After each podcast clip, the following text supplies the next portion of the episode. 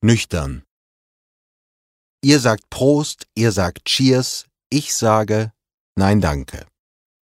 Morgen früh werde ich ein Gewinner sein, einstweilen aber jetzt, heute Abend, liegen die anderen vorn, stehen zwar dicht gedrängt um mich herum, sind dennoch uneinholbar weit entfernt.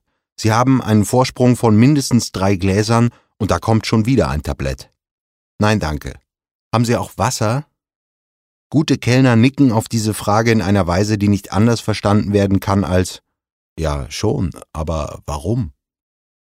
Morgen früh werde ich mit klarem Kopf den Tag beginnen, das ist ein Vorteil dann, jetzt aber eindeutig ein Nachteil. Der klare Kopf ist abends gar nicht erwünscht, kriegt alles mit und deshalb an einem solchen Trinkabend überhaupt nichts. Er kann nicht folgen, sieht sich haltsuchend um und nimmt immerhin zur Kenntnis, alle anderen haben einen Mordspaß.